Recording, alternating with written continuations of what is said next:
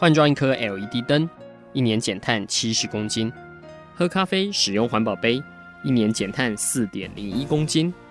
上班出门前记得把保温电热水瓶的插头给拔掉，一年减碳一百五十七公斤。面对气候战役，对抗地球暖化，可以是个人的事，更需要政府及企业的参与。台达电子文教基金会邀您一同寻找既能提升生活品质，并可大幅提高能源使用效率的提案。欢迎收听《气候战役在台湾》。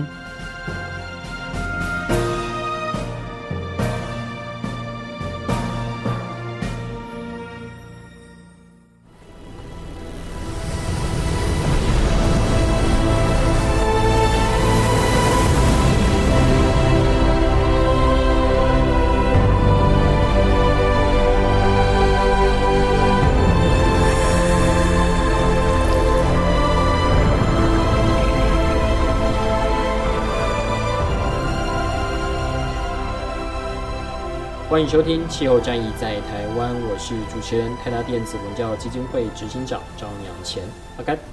五月二十一是 BBC 蓝色星球二台达五十影像音乐会举办的日子。那台达以及台达基金会，其实我们这几个月啊，都很努力的在宣传，希望让更多人士可以重视海洋议题啊。而且，如果扣除掉这个音乐会的必要成本，其实这个音乐会算是一场公益音乐会哦，因为我们的收入。基金会将来会跟海科馆，我们会共同合作投入潮境海洋保育区的这个珊瑚的复育工作。那这么一个好的节目，也是第一次，呃，我们把这个 BBC Blueprint Two 带到台湾来哦，让更多喜爱，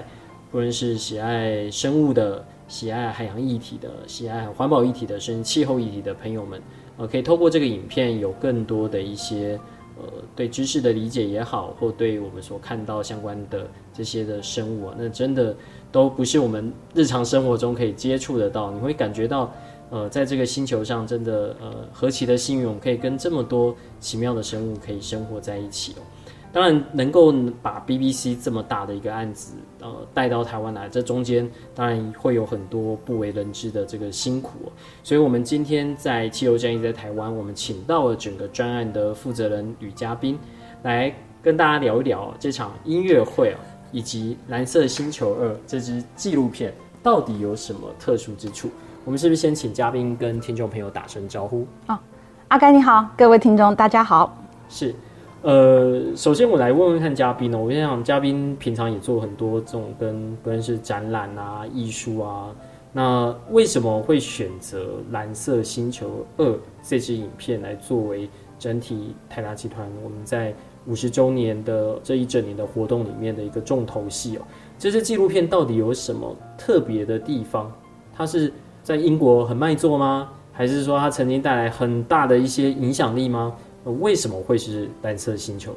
二？呃，首先，其实我觉得一切啊，跟缘分也是有一点关系的啊。其实蓝色星球二，我相信就是关注环保议题的人都对它是熟悉的。它是二零一七年的时候 BBC 推出的一支经典的七集的生态纪录片。嗯、那嗯。呃我待会回头来再为各位介绍一下蓝色星球的这个整个来龙去脉啊。不过说起来，我们为什么会有这样子的一场影像音乐会哦？非常的巧妙，是因为呃，其实台达，我相信大家也知道，这几年在投影这个视讯的这种技术上面也是非常的有成就。那呃，我们想在五十周年这一个特别的年份上面呢，可以有一些不一样的呈现方式，是更贴近群众的。那影像音乐会其实是这几年在台湾非常的流行，也许你每年都可以看到迪士尼的某个卡通，嗯、或者是哈利波特，啊、呃，他们有这样子整个电影搭配了现场 live 音乐会演出的这一种影像音乐会。呃，其实台达是没有跨足这一行，可是我们其实。有时候自己去看一些音乐会的时候，都觉得，哎呀，这个我们的八 K 投影呢，这个在影像呈现上绝对可以得到更好的表现。但是有一个很大很大的遗憾，就是说，大部分现在影像音乐他们的素材来源其实都只是在 HD，所以能达到八 K 可投，至少也要是四 K 以上等级的。这样子的素材，第一已经不是很多了。第二个，不管是哈利波特啦，或者是某个电影啦，或者是迪士尼卡通，其实跟我们台达五十年的这种连贯性也不太多，所以在这种起心动念想要用投影跟现场音乐会交流的这种初心的初衷下面呢，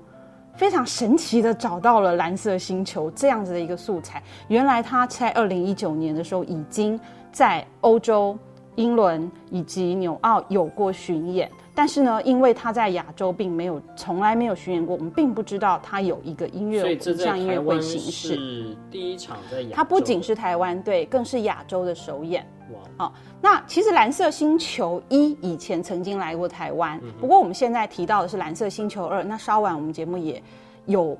比较多的篇幅，我们来讲讲这两者的差异哦。那呃，所以当我们得知了原来这支在环保生态议题上面非常经典、非常为人知、非常有影响力的纪录片，竟然有 Live 音乐版，而且还是四 K 以上版本，嗯哼，我觉得真的是有捡到宝的感觉哦。因为我们没有想到这么 match，就是不管是议题上面、素材上面。都是不太知道四 K 跟 HD 这个差别，又跟八 K 差在哪里？对，其实说真的，用讲的很难懂。那简单来讲，就是说我们一般常看的，大家会觉得高清 HD，高清讲高清吗？对不对，哎，高画质。对，高画质呢？事实上是四 K 的四分之一，那你知道四 K 又是八 K 的四分之一？简单来讲，就是 HD 乘以十六倍就是八 K 清晰度啊。那加上不知道就去大卖场去逛一下，你可以对对，你看一下八 K、四 K、HD 的差异性，其实你只要眼睛一看就懂了。那现在其实已经有许多的电视或者是节目已经在推广八 K，但是它相对于整个市场，它还是一个非常先进的科技。在二零一九年推出《蓝色星球二》的那一年呢，四 K 已经是最先进的了。嗯哼，嗯，那到今天我们用八 K 去更优化呈现它原来四 K 的素材。呃，刚刚我们讲的是为什么在台达五十周年有了这么一场音乐会，它的整个来源，其实我个人是真的觉得非常的。这就是一个缘分吧，就是当我们需要、想要这样的一个东西的时候，出现了一个不管是素材或者是主题都如此的契合的一个音乐会，而且 BBC 它常年也是在针对于生态环保上面有非常多的贡献，他们其实已经呃决定在二零二五年之前可以自己的企业达到一个就是零碳的目标，那台达自己也在二零三零的时候有了这样的一个宣言，要在二零三零达到一样的目标。啊。那刚刚我们提到是为什么五十周年有了这么一场影像音乐会，这也是台达非常少见的用，就是说，呃，售不管是售票或者是说，在一个公共所有人都能参与的场合里面，一起去看我们家的八 K，看我们这个不一样的这种呈现啊，因为毕竟以前台达它的形象上面会比较偏向于工业或者是技术层面，好，没有这么艺文性。嗯哼，台达基金会，我们过去其实，在创办人的支持下，我们也尝试了拍一些八 K 的影片，比如像《水起台湾》啊。那现在其实，在基隆的海科馆，现在是定期的再去播出。那呃，前阵子我们也赞助了这个《男人与他的海》，哦，这最近票房也算不差。对，那他是用二 K 的去拍。那黑亮导演其实呃，跟廖廖鸿基老师跟金内老师两个就记录他们的这个故事。呃等于是一半是人的故事，一半是海的故事。那另外，我们跟这个之前 NHK 的嗯，算是摄影师啊，呃，中川西先生，其实也拍了一个与大赤鲸同游。其实我们已经开始在想说，在海洋这边可以如何用一个什么样的一个形式，去让大家更关注环境这样的议题哦。毕竟，呃，我们有时候讲到气候变迁啊、地球暖化，你去讲到企鹅啊、北极熊，好像都离我们比较远。然后呃，如果你要在台湾能看到的话，其实都是呃，就属于豢养的那个，我们并不是也特别支持啊，对，是把家。你是说动物园抓抓过来？对。可是像《蓝色星球二》这样的一个影片哦，那基本上是 BBC 它呃号召它这些最先进的摄影团队哦，到全球各个角落里面去用当时最先进这些摄影技术来去做呃相关的拍摄的工作，甚至去到达一些。可能目前地球上还没有几个人类可以到的这些地方，我把这样精彩的这个影像带过来。呃，这里就来问一下嘉宾，我们在看到这些影像，我相信在这段时间你跟 BBC 很密集的接触，有没有哪一些画面是你到现在音乐会即将上场之前，都还印象很深刻，都还会很期待的去走进了？呃，这是在台北流行音乐中心办嘛，会走进到北流去看这个八百寸的大画面，用八 K 去投出来的呃这些精彩的海底影像。其实我想先讲一下蓝色星球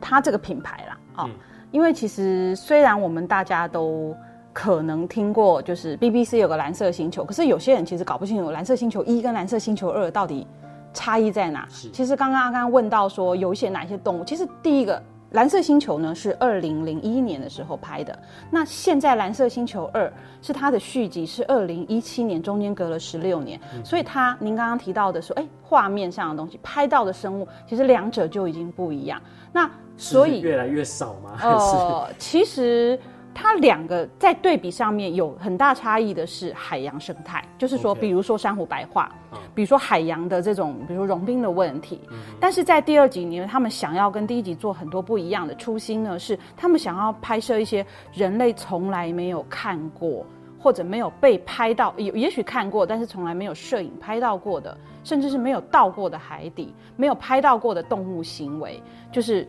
第一次揭露在人面前。那第一季呢？蓝色星球在十六年前，二零零一年的时候，摄影的，你要想那个年代，我们甚至都刚刚开始有手机，没有彩色手机，当然也没有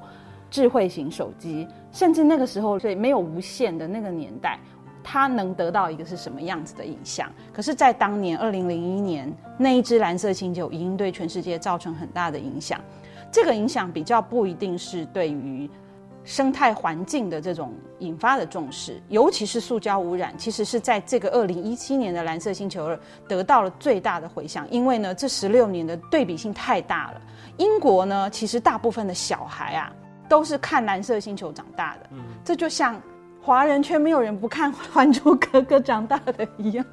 是吗？好，这是我理我的理解。要不然你可以，你可以说一个，就是。我们那个以前的年代，我们小朋友看什么？就是在只有老三台，嗯、然后对，在那个年代，我能说我看杨丽花长大的吗？现在英国因为 BBC 它是、嗯呃、对，就是公有频道，公有频道，所以几乎每个人可能在那个时代，对，小时候就会上课啊什么的。对，呃、蓝色星球是在那个年代是所有的孩子。也不一定是孩子，就所有那个年代的英国人，或者是他这么多年来的不断的重播，没有一个英国人不对他熟悉。那当年的小孩长大以后，二零一七年当蓝色星球出来的时候，所有当年的父母带着他们的孩子再看了这个呃续集。这个续集在那一年，仅仅是在二零一七从首播的那一年，在英国的。这个呃收视率就达到当年的冠军。那你要想的是，英国光是非生态纪录片这种戏剧影集好了哈，《唐顿庄园》呐，好那一类的什么，就是每年要出多少？嗯，那你能在一年那一年里面得到电视影集的冠军，是要打败多少我们熟知的那种戏剧型的？所以，一支生态纪录片七集七小时的生态纪录片能达到在英国达到这么广泛的影响力，本身就已经是一个很很大的奇迹。那二零零一年到那一支影片是为很多人揭示了海里的生物，有时候也不只是海洋，还有海岸、珊瑚礁、浅海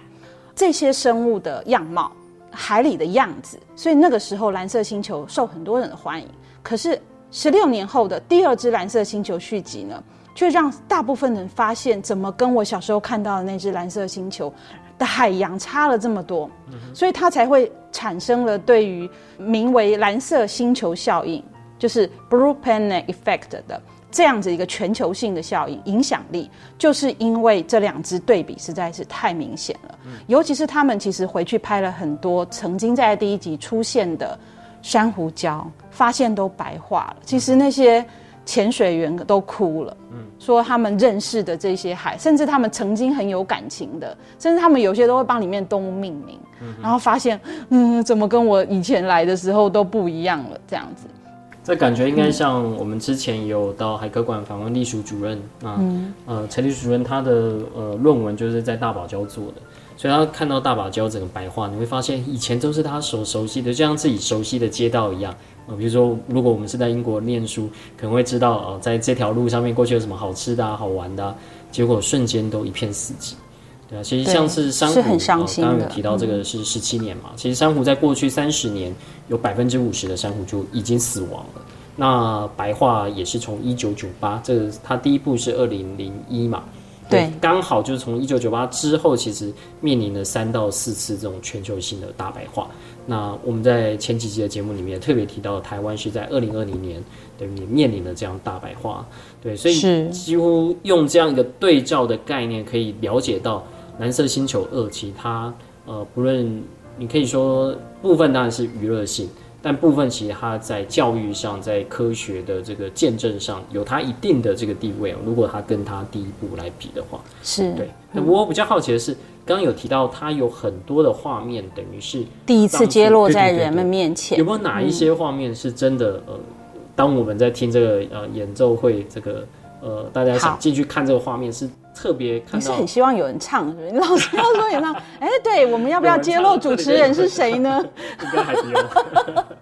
嗯，其实他对我，我我刚刚觉得这样讲可能吓到大家，以为我们进去就要是 接受环保的洗礼。其实不是哦，其实他其实 BBC 也很亲切啊，就是因为他本来是七级嘛。那七集里面，其实前六集都是非常有趣、生动的。它只有在最后一集叫做《Our Blue Planet》，就是我们的蓝色星球里面呢，其实才产生了一些对于这种环境的反思。那前六集其实他们还是着重在于说新发现、新科技、新景观啊，就是三新。那呃，我先说一下，就是说，如果你看过原来的这七集七小时的话，它是哪七个主题哦？就是。它有一个叫 One Ocean，同一片大海。然后第二集叫 The Deep，深海。那在深海呢，它有下沉到一千公尺的地方，非常深。他们自己的形容是，你会觉得你在这里看到的动物跟世界是另一个星球。而事实上，我们人类呢，有十二个人已经到过月球表面，只有三个人曾经到过海底深处。所以，我们对海底的了解远不及外太空。那这个就是第二集它深海里面的一些。整个概念，那我们也会在音乐会里面有一首曲子，就叫 The Deep，就是大海深处会看到这些非常奇特的画面。待会我也再讲一下，它可能会看到什么。那另外呢，第三集是珊瑚礁，我们熟悉的珊瑚礁。第四集是大蓝海 Big Blue。第五集呢比较特别，它叫做 Green Seas，就是绿色的海洋。我们一直都觉得海洋是蓝色的。但是其实，在绿色海洋这一部，它其实是在比如说充满了巨大海草森林里面产生的故事，是非常多彩缤纷的。你可能都不知道，原来海洋世界有这么多颜色。然后呢，第六集是海岸，于是我们会看到海鸟的故事、海鸥的故事、螃蟹在。海岸边跳跃的故事，这些不是我们想象的那些海底下的故事，但是它是跟海息息相关的一些生物，就是这些生物也是跟这些海洋咸水永共生在一起的啊、哦。然后最后一集第七集才是 Our Blue Planet，我们的蓝色星球，也就是我提到他们对于环境反思的部分。那我们这次会在音乐会里面呢，总共有十六首曲目。这一个十六首曲，我我自己简单的称呼它为这个现场精华版，哦，就是他会把这七集里面的最精华部分、最有趣的故事、最漂亮的画面剪辑，变成十六个短片。那这十六个短片配上现场 live 音乐会的十六首乐曲，十六首乐曲配十六个短片，它其实很像 MV 啦，嗯，哦。就是它其实不会有什么旁白在旁边，它其实剪辑的非常棒，是，然后跟音乐搭配的非常的生动自然。那这十六支影片，你不会看到塑胶，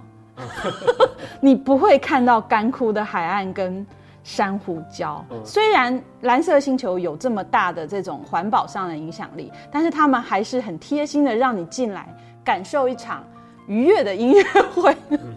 所以这十六支曲目呢，没有我刚刚恐吓大家的那些可怕的东西。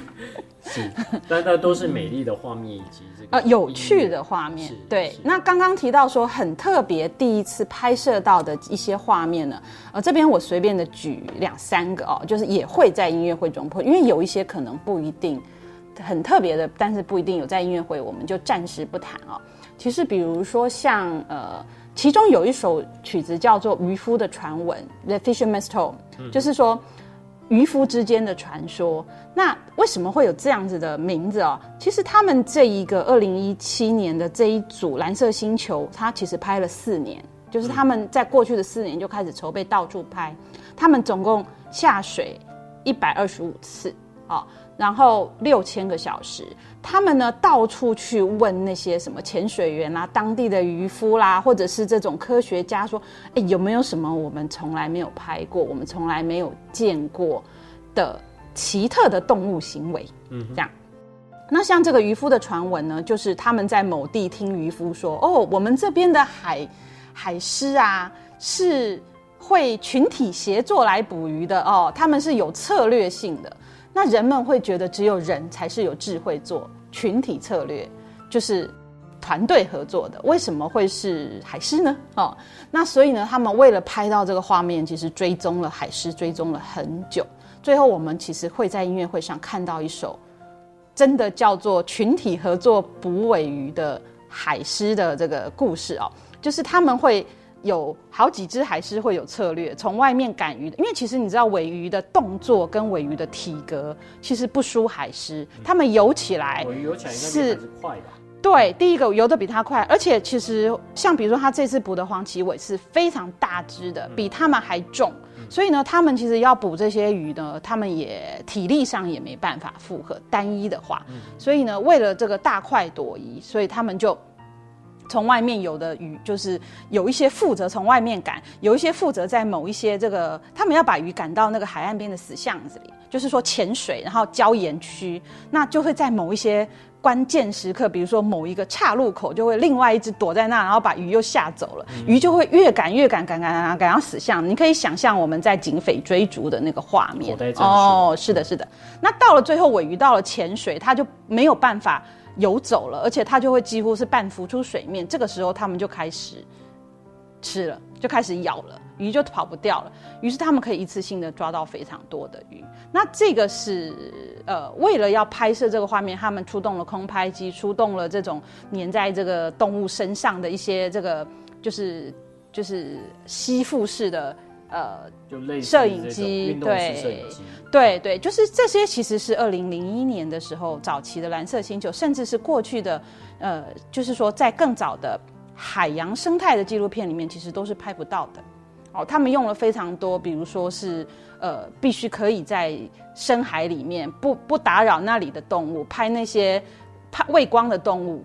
可以用的这种。就是红外线摄影机这些哈，或者是像刚刚讲的空拍机、呃吸附式摄影机，这些都是他们呃现在因为科技的关系用上的一些一些画面，呃一些一些设备。那刚刚提到的这个渔夫的传闻，这个就是其中一个。那另外还有就是像呃我们会看到一首曲子叫做《大鱼吃小鱼》啊，其实它是呃基于一个叫做沸腾海洋的传说，就是他们听说。呃，其实也不是听说，就很多人都有传说看过，就是海海上面有大量各种鱼的这种群捕行为，然后呢会造成海海海象，呃，全部都是白浪滔滔，好像沸腾了一样，所以被称为沸腾海洋。但是很多人看过却没有真的被拍过，因为事实上你要拍到那个画面，你要很近，然后也很难拍到水底下，比如说这个。旗鱼啦、尾鱼啊，或者是海豚正在正在捕鱼的样子是拍不到的，所以为了这个，他们其实还发明了很多新的设备，然后追踪很久。本来他们是要追踪灯笼鱼，因为灯笼鱼是被吃的对象，就是数十万只的灯笼鱼浮在水面上的时候，他们其实是到水面产卵的。那他们到水面产卵的风险很大，因为其他大鱼都知道这里有好几十万只的。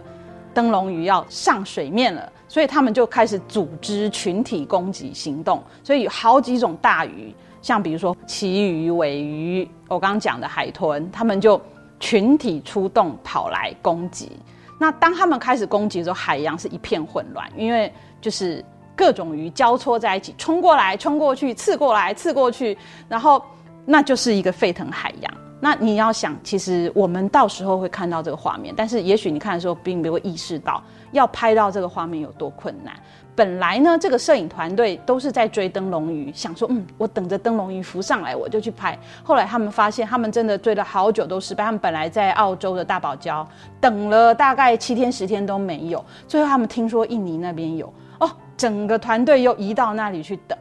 最后他们发现，其实不应该跟猎物。而是应该跟猎人，于是他们跟了一批雨伞旗鱼，最后才拍到。就是其实你要跟大只的，不是跟小只的。雨伞旗鱼是游最快的鱼，对，它就是前面尖尖的嘛，所以他们是用刺的。嗯，对对，有点像是用鱼鱼枪。对对对，就是这种感觉。嗯，所以这里也。我想也让大家反思，因为看到这么大的一个呃壮观的画面哦，那你想想看，如果是人类的这个围网渔船啊，一下子过去，所有的这种小鱼一网打尽的话，那大鱼也就变得没有东西可以吃，所以对于这个生态的影响，那。当然，在我们这个音乐会里面，其实也蛮多的。在里面，当然我们是看好的画面、好的音乐，但是在场外，其实我们会针对这种海洋如何来永续的经营，来呃让更多人可以愿意接近海洋，来进行相关的这个环境教育哦。不过，我相信一个音乐会蛮重要的还是作曲家哦。我想看到有这么多的，无论是环保的电影也好，环保的纪录片也好，其实音乐一直在里面占非常大的一个角色。那在这次的蓝色星球二里面，其实他们请到了蛮多知名的这些作曲家。嘉宾这边能不能跟我们大概介绍一下？大概我们进去可以想象得到，我们可以听到什么样的一些曲风啊等等。其实他的这个蓝色星球二的。操刀的作曲家啊，是非常鼎鼎大名。那当然不是每一个人都经常在听音乐会，所以呢，我分两部分，先讲他的名字，再讲他的其他作品，你就会有感受了哦。就是嗯，他的作曲家叫 Hans Zimmer，汉斯季默。好，那汉斯季默这个可以算是当代的配乐大师哈。他是一九五七年生，今年六十三岁。嗯，他曾经被誉为是这个。还在世的一百大天才之一哦，他做过的电影呢超过一百五十部，然后他得过所有你知道的奖，包括奥斯卡奖、金球奖、全英古典音乐奖、全美古典音乐奖、格莱美奖，格莱美奖得了四座，还有东尼奖等等啊、哦。我这样讲的时候，就是啊，那就是一个有名的作曲家。那我现在讲一讲一些电影，我相信你绝对看过其中的大部分。他得到奥斯卡奖跟金球奖作品的是《狮子王》。那这应该没有人没听过了啊、哦。那另外像《神鬼战士》《全面启动》《星际效益》《敦刻尔克大作战》《银翼杀手二零四九》《不可能的任务》《拿文西密码》《马达加斯加》《神鬼奇航》《珍珠港》《末代武士》。呃，我这样念起来是，我只能说族繁不及被宰了哦。那所以他其实一百五十部电影呢，在全球创造了两百八十亿的，超过两百八十亿的这个。美金的票房啊，当然我们不能说这个是因为音乐得来的，但是它绝对是一个加持。嗯哼，啊，所以呃，如果你听过我上述刚讲的某个电影音乐，而且留下了深刻的印象，那我觉得你一定会喜欢这个《蓝色星球的》这个配乐。嗯哼，那这个电影配乐呢，Hans Zimmer 他自己也提到一些比较特别的情况，就是说。因为他们要为海洋、要为生态纪录片做配乐，这个不是他第一部。事实上，BBC 在《蓝色星球》的之前有一部叫做《地球脉动》（Planet Earth Two），也是请他做配乐，所以他已经有一个经验。但是因为他有海洋的关系，所以他们想要创造出一个，就是你在听的时候，你可以连接到海洋的一种感受。所以在他做这个音乐的时候呢，他发明了一种叫做潮汐管弦乐法 （Tidal）。Orchestra，好，那为什么呢？就是他就是用一些很细碎的声音去堆叠出这种波浪的感觉。那它的来源是来自于他看那个莫内印象派的画作，近看的时候就是一堆彩色点点，但是远看你就看到画面。所以他把这种想法呢落实在他的这些呃，就是。创作的音乐里面，然后让它造成一种跟海洋可以互动连接的听觉。所以这个音乐是呃，就是是比较特别在于说，它的创作者本身就是一个非常有经验，而且获奖无数的配乐作曲家，而且他还为了这个《Blue Planet Two》特别创作了一种特殊的技法，这样子。嗯嗯，除了 Hans Zimmer 以外哦，其实有另外一个名字是我蛮好奇的，就是。里面居然有电台司令，对，但是这个我们要剪掉，因为这一首没演。啊，这首没演，这就是为什么我从来没有提他，就是他这个是用在了它的序曲，但因为毕竟他需要人唱，所以他其实这一首没有在这个音乐会的曲目里。OK，对，他有用到合唱团，但是合唱团是主要是跟乐团搭配的部分。OK，他那一首很很，而且会不会有版权我也不知道，因为其实那首是电台司令的歌，嗯，OK，原始的歌，嗯，我也知道，因为上次去海科馆就讲，对，好，那呃，除了这个音乐之外，BBC 这次会派乐团来吗？呃，我们其实最早当然是很希望，但大家都知道这两年的情况是什么？是，另外一个情况就是说，我们也觉得飞机真的是影响这个碳排放一个非常大的。就是重点的，排碳大概 two percent 对，所以呢，其实乐团部分呢，他们也同意说，就是都用当地乐团。嗯、但是在最早我们在洽谈的时候呢，他们一般是会派指挥家，嗯，以及就是技术总监，因为它有很大的量是，不管是投影或者音效，或者是呃灯光，是跟技术有关的。所以呢，事实上他们本来是会派技术总监跟指挥家来的，但是也因应今年的情况呢，就是国际移动比较不方便。后来我们就跟他谈说，啊，那我们不要不要有这种国际旅，就是旅行好了啊，我们就提交了几个人选，然后呢跟他们说，我们这边本地要找。那最后我们是由台北爱乐管弦乐团以及他的首席指挥林天吉。来担纲这次的演出，那这个也都已经获得 BBC 的合可啊，因为他们其实 BBC 对于自己制作节目审核是非常的严格啊，不管是乐团人选、指挥人选、主持人人选、合作的对象，然后甚至说过往他们有哪些经验，他们甚至会做公司这个 credit 审核，说你是不是这个够环保啊？你是不是有这个对地球造成污染呐、啊？他们还说过说，如果是石油公司，他们绝对不会同意。所以呢，是像这种状况，就是说，BBC 其实很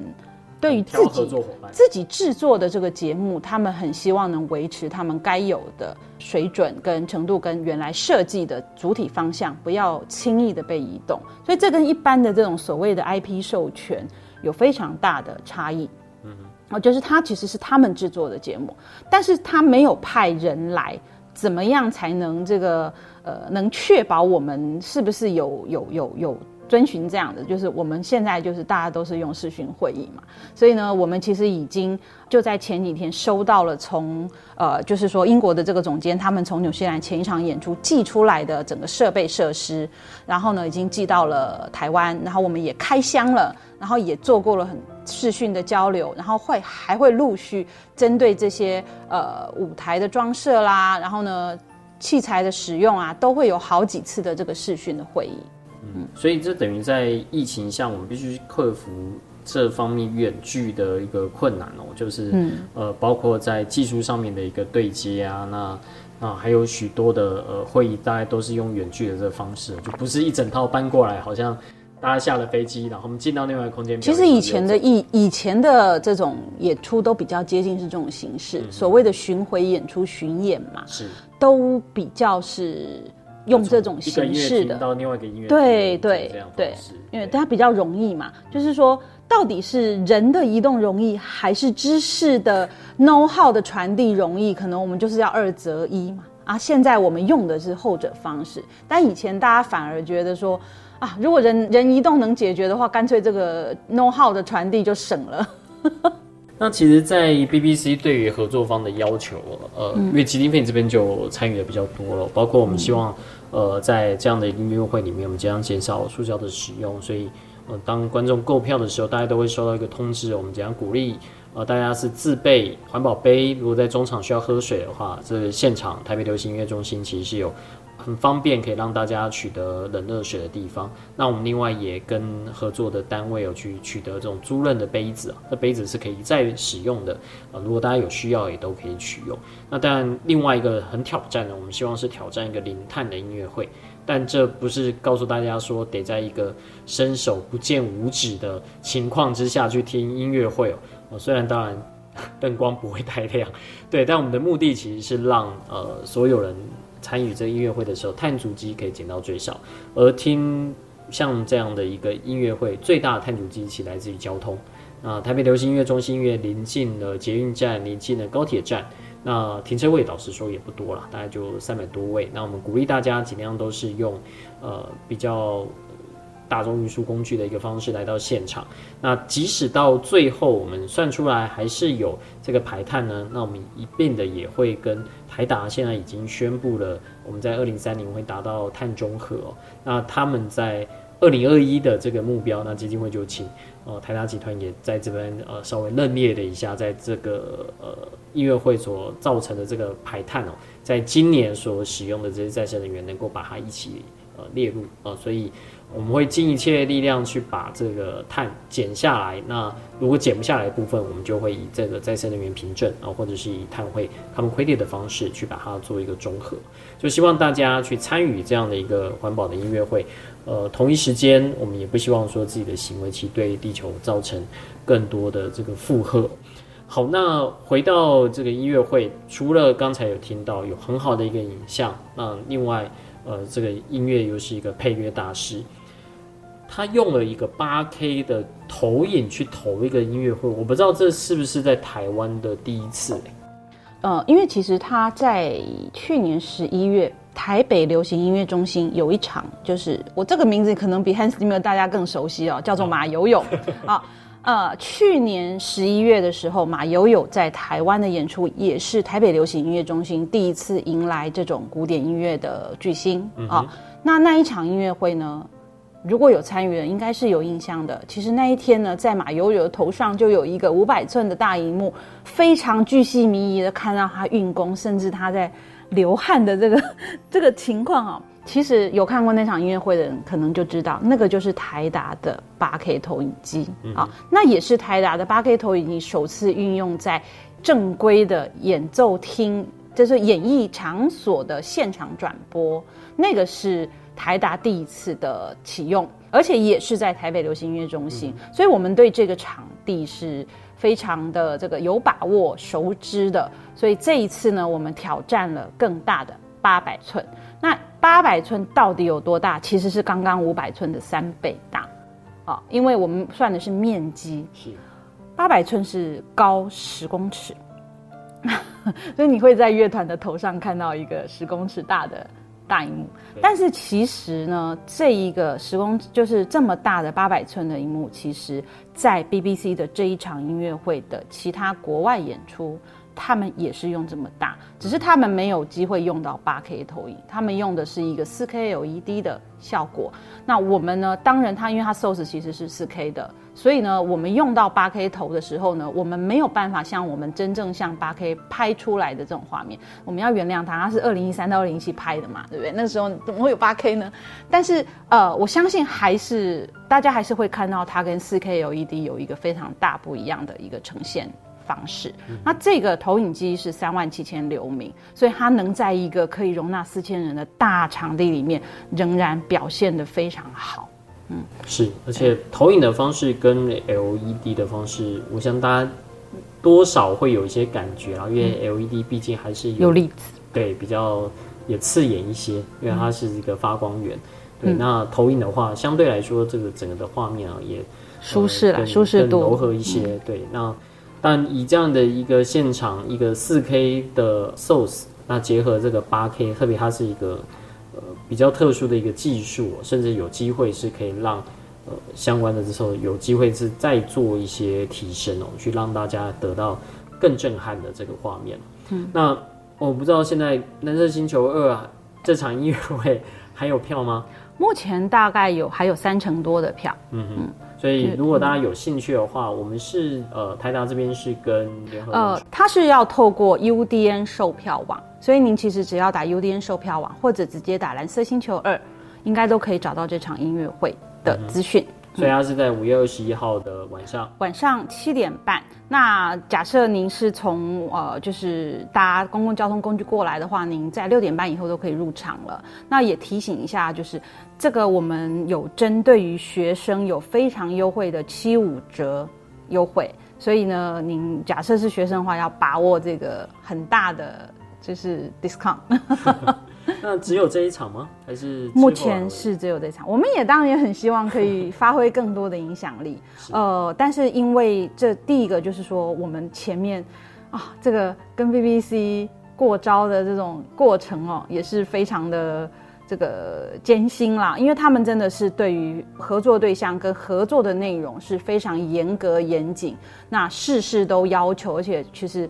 很珍惜他们的品牌形象的哦，所以呢，我们这个暂时也只谈到一场，但是我们也在争取说，假设这个观众喜欢的话，我们当然可能未来可以多安排一些。而且毕竟八 K，呃，我都偷偷讲说啊，其实我现在都没有办法再回到别的那种影像音乐会看那种 HD 五百寸的了。所以如果我们就是有机会再多服务大家用这种八 K 影像，然后跟 BBC 这么美、这么好制作、这么严谨的。就是影像音乐会现场去合作的话，我们还会再推出更多。那这样海科馆就会再颁一个奖章给你，因为他们就有更多的奖给颁给你就好了，